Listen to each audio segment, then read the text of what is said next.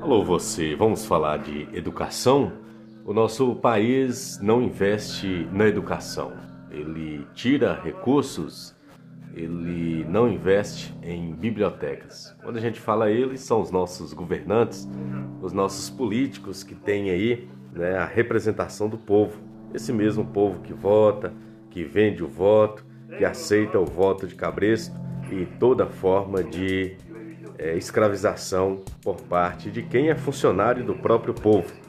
Então, ano eleitoral é tempo de mudança, é tempo da gente pensar como podemos melhorar, principalmente a nossa qualidade de vida, porque quem a gente paga para oferecer isso para a gente, em nome da política, da cidadania, faz isso somente para eles, para a sucessão deles, para a família deles, para os privilégios deles. É ano eleitoral, é ano de voto, é ano de educação política.